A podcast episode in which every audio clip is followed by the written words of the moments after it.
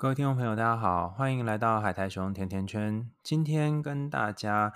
邀请来一位大明星哦，就是最近刚出书的大明星，叫做蔡宜芳心理师，跟大家打个招呼吧。Hello，海苔熊午安，各位听众朋友，大家好，我是宜芳心理师。嗯，宜芳，你平常是在做什么的啊？我是呃，我有心理师证照，但是我的工作是在国中，我是国中的专任辅导教师。嗯，那专任平常都是在做什么？因为可能不是每个人都很了解。是，就是我们主要会进行的会是个别咨商。嗯，呃，就是主要会是导师，他可能会觉得有一些孩子，比如说他有偏差行为，比如说他会呛老师，或是他不写作业，或是他交男女朋友有性行为，或者是。他有一些课业大、课业呃压力比较大，或是一些情绪困扰等等的，就会转介过来我这边。哦，对，你最近有出了一本书，叫做《接住坠落的青少年》，里面写了好多受伤的孩子哦，都是你遇过的一些故事改编吗？对，每一个都是。哇哦，那在这么多的呃小朋友当中，有没有哪一个是你这几年来印象比较深刻的孩子啊？呃，我想要聊的是，其实每一个印象都很深刻，哎，所以其实这个 问题我也对，真的也想了一下，就是其实真的每一个会会让我想要这样写，其实就真的都很很揪心，然后很心疼这样。嗯、对，那我特别想要谈，今天想要谈的是两百二十八页，就是我在谈那个 ADHD 下车失灵的孩子。嗯，对，嗯，那这个孩子呢？我主要是，我觉得在学校现场，我会一直看到像这样就是恶性循环的部分。哎，就是可能因为他有 ADHD，所以他会造成班上很大的混乱。对，就是比如说他上课就会呃不举手就发言，或者是他就是要去戳一下同学，弄一下同学，或者是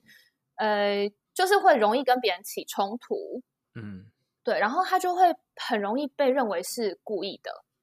而且导师也很困扰，因为他就要弄整要顾整个班，可是一个小孩就会让他整个班级秩序变得很混乱。对，所以这样的孩子他就会被导师可能认为是坏孩子，或者是他表现不好，嗯、可能一次两次导师很有耐心，然后循循善诱，可是当导师发现，哎，你好像也没有很爱吃药，好像吃药还要我盯，然后你也很不情愿。对，然后开始可能导师就，呃，然后因为每一天都要处理这个孩子的状况，所以导师也觉得很累、很疲倦。然后可能同学也感受到导师可能不喜欢他，然后同学当然可能也被捉弄了，也被也被戳了，被被被骂了之类，所以同学也不喜欢他。所以那个孩子他就会更觉得说，哎，好像大家都很讨厌自己，所以他就更容易，就是有点验证了他。就是一个不被爱的孩子，然后他就会更容易去做出那些不好的行为，然后去重新去验证，哎，对呀，没错，反正我做什么大家都不喜欢我。所以我觉得那个恶性循环好像是两条路，一个就是他要验证自己是果然是不被喜欢的，那另外一个是他也想想要融入大家，然后想跟大家一起玩，所以会希望大家注意他，可是没想到却是引来这种很负面的关注。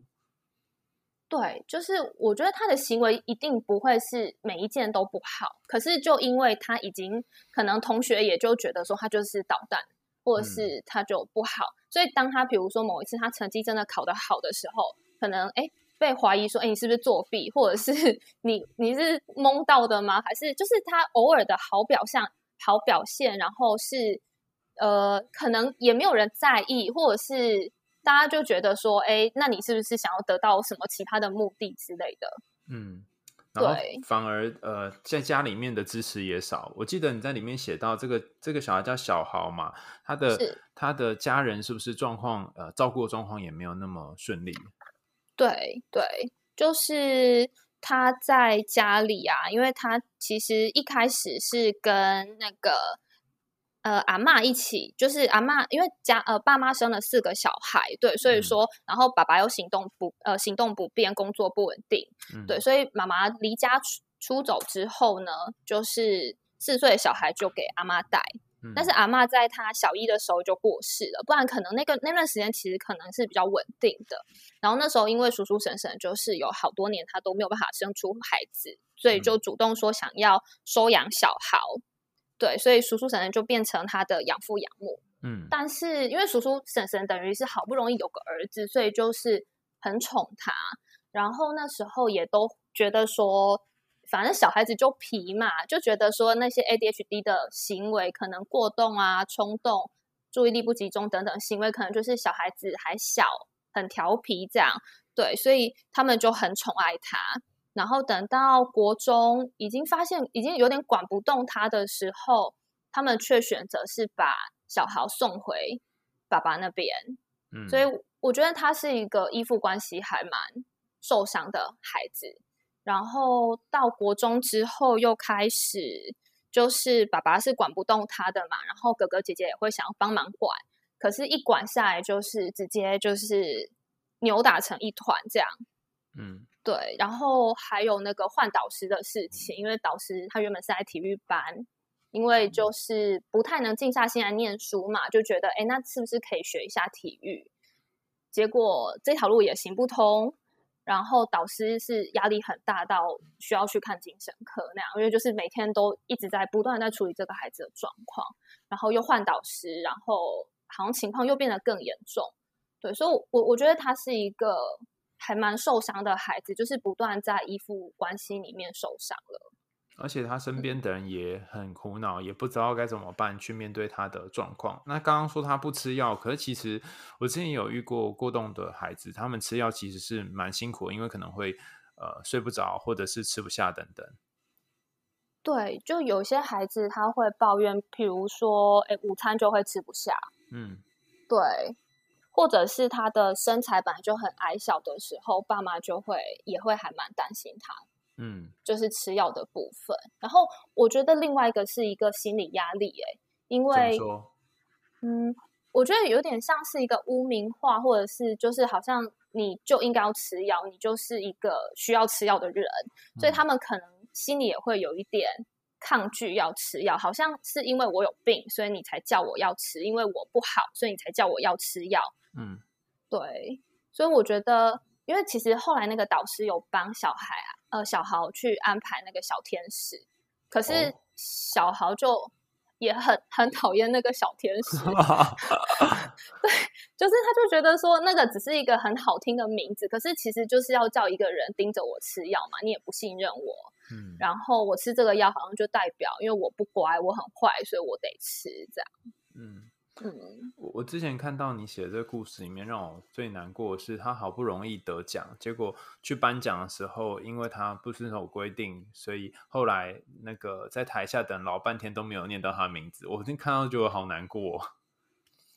对，我那天在台下，我也觉得就是真的很难过，因为我我他其实不是我个案，但是我在。从旁边，嗯，我就是一路听到他的事情，嗯，然后我觉得我其实也相信，其实导师绝对不是坏老师，就是我相信每个导师或每个爸妈基本上都是用心的孩子，所以他才会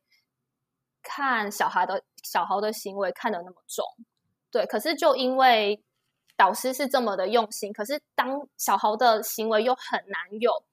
很。立即性，或是真的很巨大改变，然后改变到导师觉得是可以接受的程度的时候，他可能就会有点像是放弃这个小孩吗？或者是对待他的态度就不是那么好。对，所以我觉得是一件很可惜的事情。有时候，因为我之前也在国中工作过，我发现导师其实要顾很多的人，然后他们也很辛苦，那会很期待说小朋友可以来辅导室几次之后就有改变。可是就像你说的，那个改变的标准要到有感，其实可能没有那么明显，甚至可能国中三年都不会有太大的改变，他可能要上高中才会因为个性上的成熟或脑的发展才会有一些不同。那有些时候导师等不到那个时候，就会觉得他怎么好像都。没什么帮助。对，没错，就是像小豪啊，他在可能国小的时候啊，他是会打人的，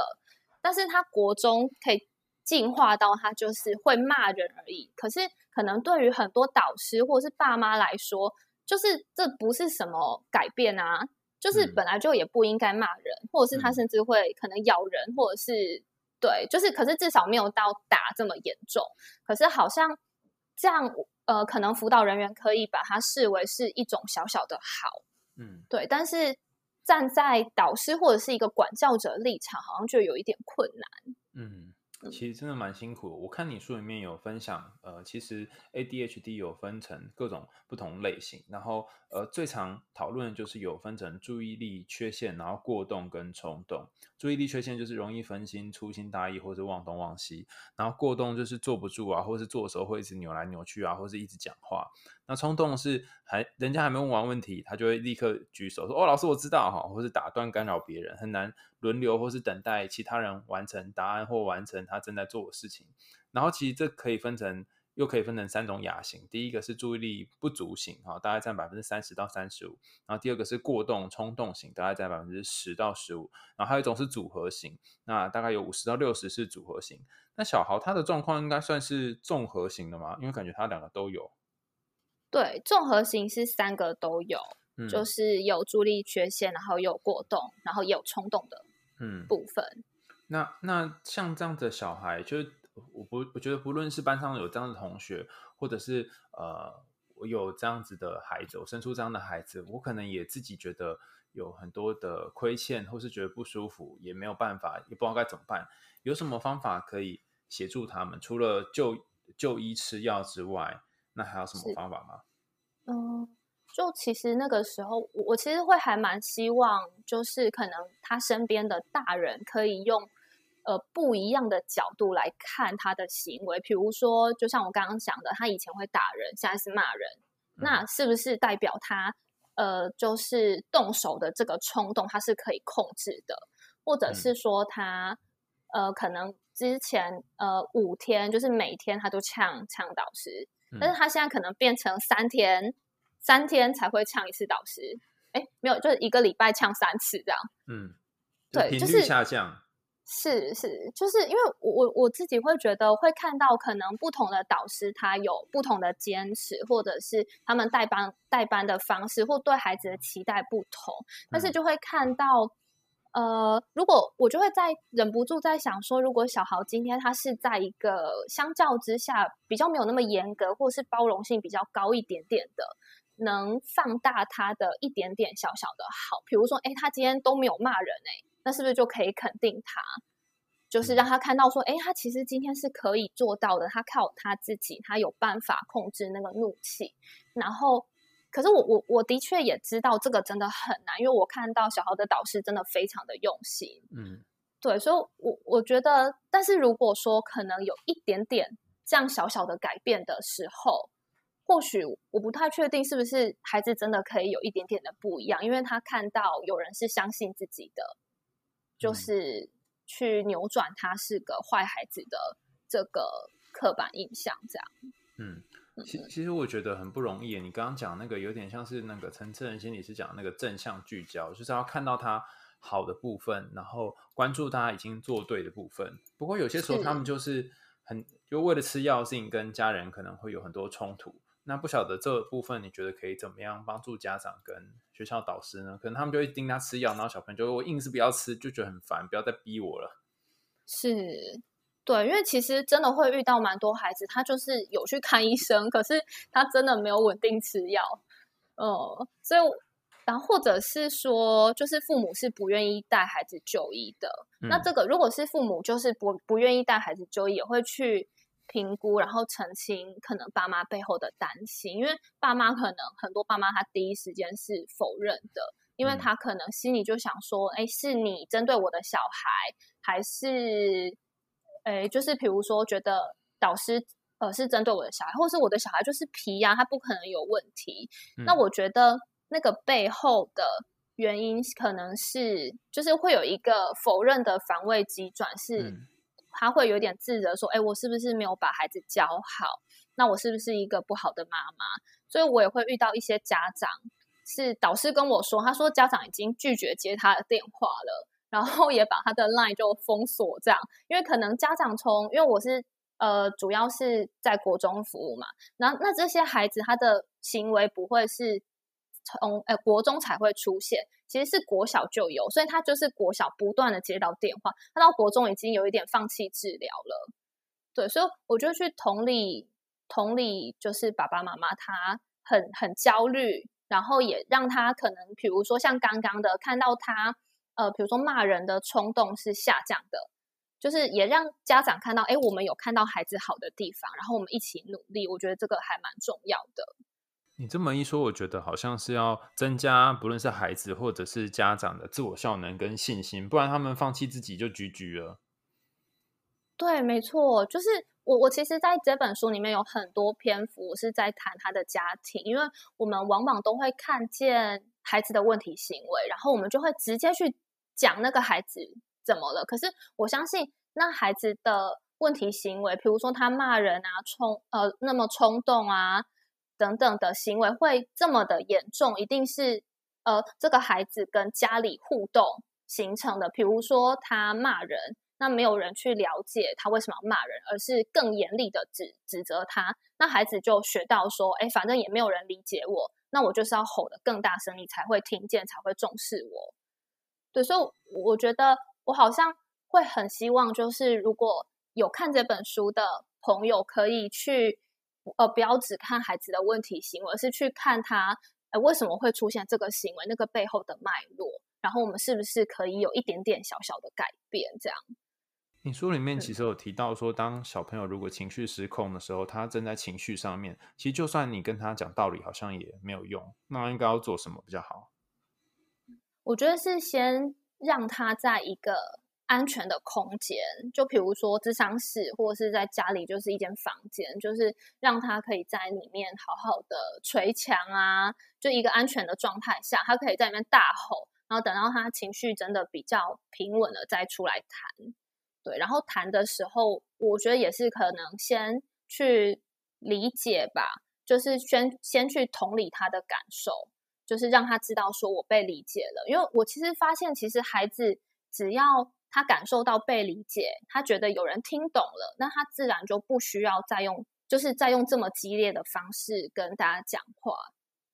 我记得有一个概念叫做创伤知情，就是说这些小孩可能小时候发生一些事情，会有遭受一些创伤，使得他们遇到一些呃。事件的时候，他们可能会非常剧烈的做出反应，可能是呃生气啊、暴怒啊，或者是就蜷缩起来啊。可是这些都是一个防卫反应。当我们能够看到他背后其实有好多的受伤的时候，然后给他，就像你说，给他一个空间，他其实就不需要用这些暴怒的反应来面对。但是我们得要先给他那个空间。是是，我觉得我觉得海苔熊这部分说的很好，因为的确很多时候。呃，家长只看到，哎，你怎么会已经，比如说已经十三岁了，你还暴怒呢？你还这么冲动？就是他可能第一时间他想要去纠正孩子的这个行为，对。可是可能真的是需要让孩子他的这个情绪可以好好被发泄出来，他平复之后，对，然后也去理解到，像刚刚海苔熊说的，就是就是这是一个防卫的反应。对，你你讲这件事情，我就想起，就是之前我在呃 UC Berkeley 去那边参访的时候，然后老师有跟我们讲一件事，我觉得印象好深刻。他说，我们常常这些学辅导、学智商的都跟大家讲说，我们要同理他，然后给他空间啊，然后让他有发泄的管道啊，哈。可是这件事情啊，它其实是很消耗成本。消耗成本的意思是什么呢？不是说消耗钱哦，是。消耗时间成本，你看今天这个爸爸他可能是低收，或者是他有一些家里面的经济上的状况。他如果让小孩可能愤怒个呃五分钟、十分钟好了，他就这五分钟、十分钟不能去做他做事，他想做事或他的工作。可是如果今天他就要闭嘴，他就可以立刻收到那个效益，然后去做他要做的事。所以其实呃，虽然长期来讲对孩子，如果你只是压榨他或是压迫他是一个不好的做法，可是我觉得有些时候也要考虑到。不论是家长或是导师，他们呃内心的空间或他能够做的事情的多寡，因为好像不是每一次都有这么多的成本，可以让小朋友在那里去发泄他的状态，或给他时时间空间这样。是，其实我也还蛮认同这个说法的，就是父母本身的状态，比如说。像比如说小孩，小孩他是在一个低收入户的家庭，然后家里有这么多的孩子，然后爸妈工作，呃，爸爸工作又是非常辛苦的，所以可能很多时候，呃，或者是像一些什么新住民的家庭，比如说那个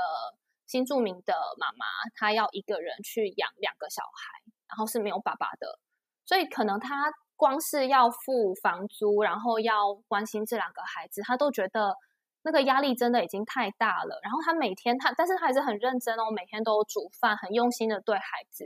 但是他可能对孩子，比如说有一些不好的行为，或者是就是他可能第一时间他就是骂孩子。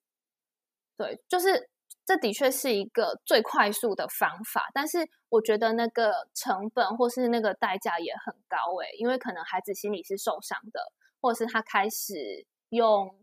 呃更多的飞行行为来引起你的注意，因为你你都叫我闭嘴嘛，那我当然要做一个更大的事情引起你的注意，你才会不只是叫我闭嘴，你才会跟我好好说说话之类的。但是孩子当然的确是用错方式了。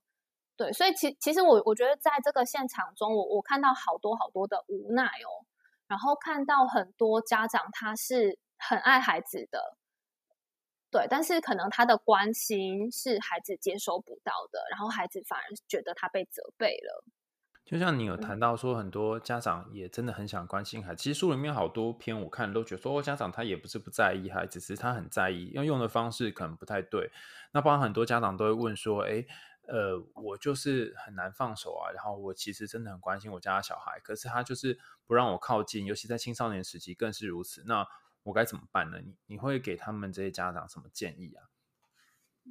我觉得要放手还是不放手好，的确真的就是那个拿捏真的非常的困难。对，然后我也会让爸妈知道说，其实青春期的孩子他就是荷尔蒙正在大量的。那个发育嘛，然后他是从儿童到成人，所以他本来就会从依赖父母到他要独立，所以他中间会有一段他在挣扎，然后在跟父母磨合的事情，因为他开始要长出自己的想法。那你是不是可以开心？哎，今天孩子有他自己的想法或坚持，代表他以后可能可以不用那么靠父母。对，但是，嗯。我之前听到一种说法，就是说，如果你小孩子叛逆的话，开始有一些不同的想法，你要感到开心，代表他这辈子不会被别人牵着鼻子走。啊，好像有点类似这个说法，没错。但但是我还是很难放手，哦还是觉得，哎，就是要让他自己去做决定，我会有点害怕、担心啊，怎么办？嗯，对，我也觉得这的确是一个很难、很困难的议题，所以我觉得也要看事情，比如说看。呃，生活作息可能还是要盯，或者是学生应该要完成的事情，他比如说他应该要写作业，或者是考试要准备之类的，对。但是我我觉得重要不是哪一件事情要盯，或哪一件事情要放手，而是当父母放手的时候，他是可以试着相信孩子的。对，我觉得是这个态度。如果孩子可以感受到，哎，父母是信任我的，然后他愿意让我去试试看。具体上来说是像怎么样啊？嗯，对，我觉得应该是就是让孩子知道说，哎，那我今天相信你。比如说，那你跟同学出去，那你几点要回来？那我们有约定好这个时间，你也同意。哦，然后再看看，比如说孩子真的能遵守约定，那或许下一次可以再延后一点点时间。就我觉得可能是一个磨合的过程，就是呃，有时候就是。要是呃稍微有一点放手，当然我觉得这个部分也要看孩子的特质。比如说有些孩子他本身他是非常的依赖，或是很容易赖皮，那可能就要看情况，对，可能就没有办法一次就是全部都放手这样。所以有点像那个风筝一样，就要一点点拉，然后又要一点点放，然后一边拉一边放当中去找到某种平衡。哦，对，我觉得这个譬喻感觉很棒哎，就是要能收能放，而不是好像学了一套，然后就可以适用在所有的孩子身上，好像是要去理解孩子的需求，嗯，然后跟他讨论出一个最适合他的方法，对，不然孩子可能都会很抱怨说，哎，那为什么别人都可以玩电脑玩一整天，那为什么你就要限制我的时间？就会比较，嗯，有一些家长也会说，他也试着要关心小孩，也要试着给他一些空间，然后他也很努力的想要试着跟孩子沟通。可是孩子因为到青春期，所以就也不想跟他沟通，然后甚至好像亲子之间有一些隔阂。尤其你可以想象，原本小五、小六还还很多话回到家会跟家长讲，然后上了国中之后开始又通通都不讲了。那家长应该有种失落吧？那遇到这种呃，可能没有办法再往下更沟通更多的孩子，家长要怎么关心小孩？其实好像有点难哎、欸。对，真的就是会后呃，有时候处理到后面就会发现，就是真的是就是亲子之间的冲突。呃，我也想跟大家分享一下，我最近在处理一个网络成瘾的个案。然后他就是后来他就为了要气他爸爸，他就不想来上学，甚至要报他中辍的时候，因为三天没有来就要报中辍，然后他就说反正没有来是罚爸爸的钱，我觉得这样很好，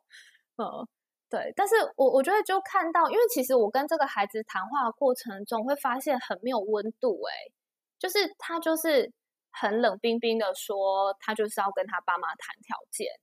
那他就是应该要开电脑给他玩啊，不应该要限制他之类的。然后后来我才发现，其实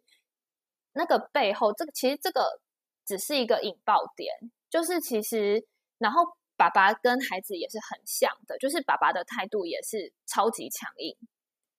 对，所以可能我觉得，可能有些父母他在。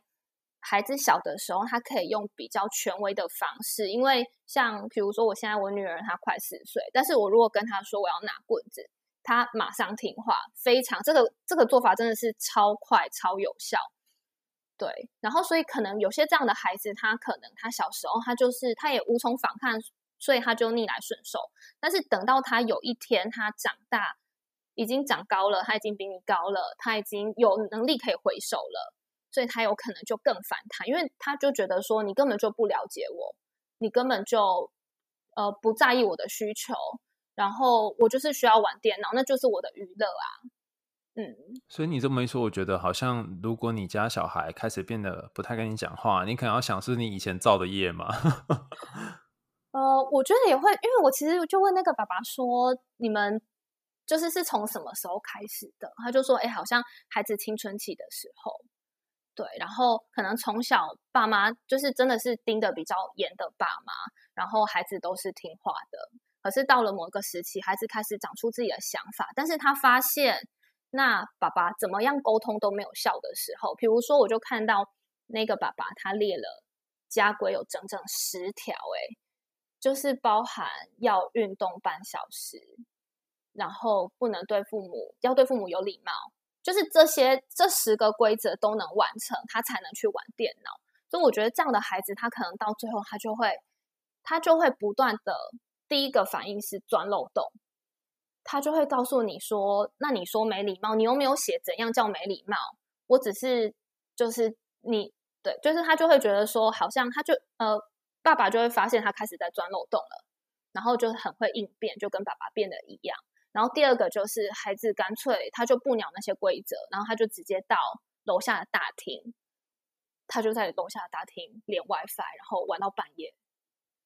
哦，他就会自己找一些地方，然后想办法去呃达成他想要做的事。不过你这么一说，我突然觉得好像这些小孩他在面临他没有办法达成的东西，没有办法完成的目标的时候。他会自己想办法打折去做他可以完成的目标，他好像也是某种神秘的能力。对，我觉得那就很像一种生存策略吧。反正我就问他说：“哎，那这样晚上你回来，你不怕爸妈锁门吗？”然后他就说：“没关系啊，他们锁门我就报警啊。”就，但是后来我有在跟爸爸妈谈这件事情，其实爸妈自己也是，就是。不敢锁门，因为他们其实也知道，如果锁门，那孩子他怕孩子跑更远，比如说孩子去网咖，那至少他在楼下大厅嘛，他还看得到他，至少知道，哎，孩子在那边是安全。如果他跑到网咖，或者是他就干脆就离家出走，他就不回家啦，那反而其实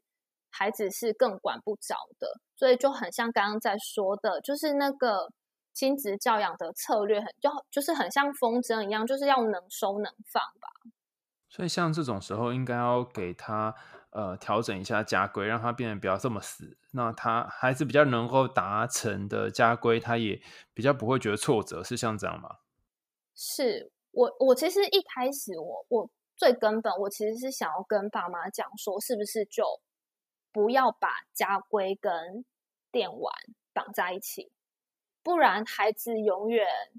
还是会觉得有点没完没了。因为后来那个，就这个家家庭真的，我自己在 旁边看，我是觉得很可爱。当然他们可能很痛苦，就是后来那个十条家规变成只有两条，哎，就是第一条就是要去上学，然后第二条是要对父母有礼貌。对，但是 要去上学这个很好，就是真的很明确嘛，反正就是你每天就是要准时去上呃上学，然后回家。但是第二个有礼貌，然后孩子又继续开始跟爸妈吵了，因为。就是爸妈还是觉得孩子没有礼貌，对。但其实这个家里面很在意礼貌这件事。对，因为孩子实在是真的是太没有礼貌。可是我就看到，我就有一次在家访，我就看到爸爸跟小孩对对话，我就突然，我那一刹那间，我突然懂了，我知道这个孩子为什么今天会长这样哎，因为爸爸跟他一模一样。怎么说？就是他们都在讲，也不是讲道理，他们都在辩解。比如说，孩子就说：“那你说要做一，为什么二不行？三不行？四不行？”然后爸爸就说：“因为二怎么样怎么样，所以当然不行。这是什么什么本分？然后三怎么样怎么样，然后四怎么样怎么样怎么样？对，然后但是爸爸又跟他说：这些你都可以跟我讨论，我们都可以沟通。可是孩子就会觉得说：我我怎么跟你讲都没有用的那种感觉。所以其实我一开始我的建议是：是不是不要把电玩？”跟就是家规绑在一起，就是电玩的话，我会觉得说或许可以，比如说每天给孩子玩半小时，就是让他知道说，呃，我尊重这是你的娱乐，我也知道这对你很重要，但是那你半个小时就好好玩，然后玩完就结束了。然后其他他想要规范他有礼貌啊，或者是要上学，我觉得那是额外的规范。对，可是这个家好像还有一点难困难做到这一点，因为他好像会怕。我不太确定是不是怕，如果他这样一做，孩子就可以真的对他没大没小了。哎，可是如果他违反其他的家规，好像也不会有什么处罚的话，家长可能就会担心是不是管不动这个孩子，应该是这样吧？是是，所以我其实最后我跟我跟家长说的是，其实我觉得追根究底要来处理的是那个亲子关系，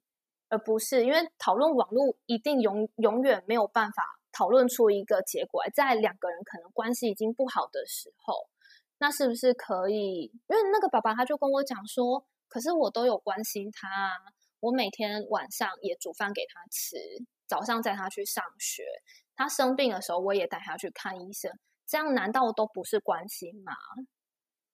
对，我相信，其实这应该也是很多家长的困惑。可是，就算是爸爸有这些关心，嗯，小孩可能还是很多时候只会看到他被管束、被约束的地方，因为他们这时候很想要有自由的空间，做自己想做的事。是是，对，所以我觉得是让孩子看到，就是可以感受到他的，比如说像我，呃，我刚刚说的，就是可以让孩子，呃，父母是理解，呃，比如说电玩真的对你来说很重要，就是可以把。爸妈自己的感受也说出来，让孩子知道。但是爸爸妈妈就是会有一点担心你的视力或你的成绩。其实小小朋友可能会理解说爸妈的心情，如果爸妈愿意讲的话。是，然后就是可能不是那种谈条件的方式，而是比如说，哎，那我也理解，今天你被我关网络，你很生气。但是因为你没有遵守什么规范，所以没有办法。但是如果就是我，我觉得是去同理孩子的那个懊恼的感受，或者是他觉得很生气、很无力，或者是真的很渴望、很想要玩的感受，然后再加上可能多一点点的弹性，这样，嗯，就是当如果双方的亲子关系可以好一点点的话，就是。哎，那个父母的爱，孩子可以感受得到，或许就可以有一些些的不一样。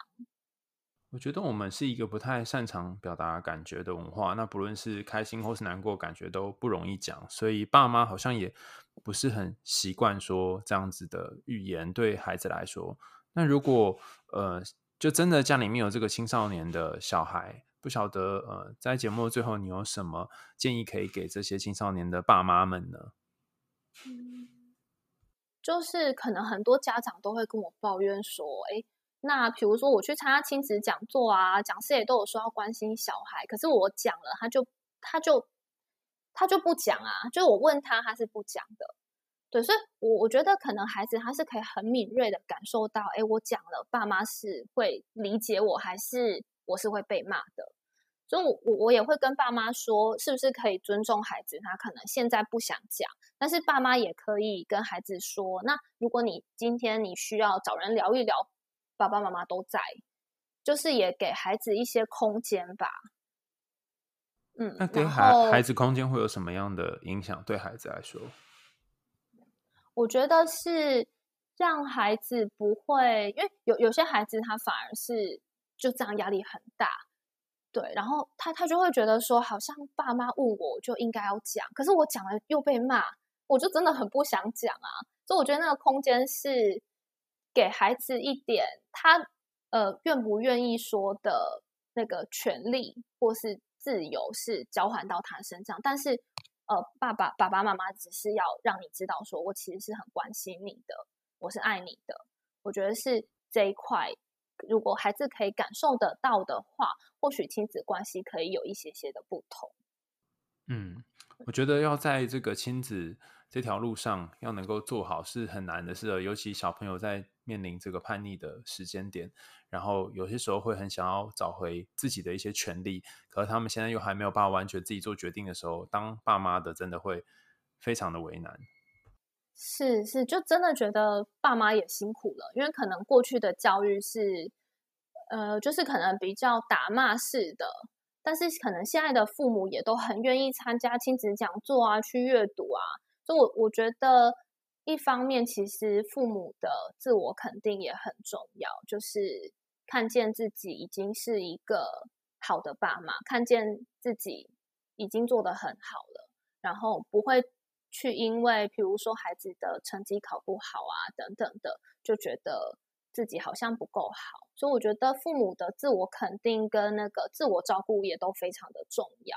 对，就是当你真的累了。比如说，孩子真的有状况的时候，跟学校的辅导老师讨论一下，跟呃，可能精神科医师啊，或者是心理师讨论看看，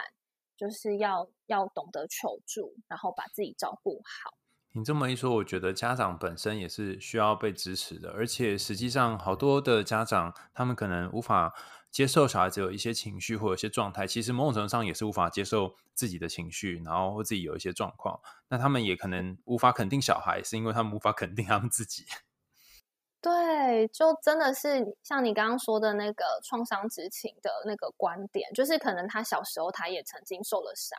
所以比如说他就是一路上他一定要表现的非常好，他才能被。可能就是他的爸爸，就是爷爷看见，所以他也用同样的标准来要求他的孩子。所以好像大人如果可以回过头来，重新好好的疗愈自己的那个内在小孩，就可能能就是付出更多的爱给孩子，就是先爱，好好爱自己，才能好好爱你的孩子。其实，当你把这个标准对自己的标准降低一点点的时候，你也比较可以允许孩子不一定要达到一个很棒的程度啊，就有一点像是呃推己及人的感觉。有些时候你不能接受孩子怎么样，或许是你没有办法接受自己的某个部分，他孩子只是你的一部分的投射而已。今天很谢谢这个。的蔡宜芳心理师跟我们聊聊他的新书《接住坠落的青少年》。那这是一本非常棒的书，里面前半都会就是每一篇的前半都会讲一个故事，然后后面会讲呃他自己的观点，然后还讲一些具体的应应的策略跟方法。我觉得不论是现在在做青少年的工作者，或者是家长、老师，都很适合拥有一本。好，那我们今天的节目就到这里喽，跟大家说再见，拜拜。好哦。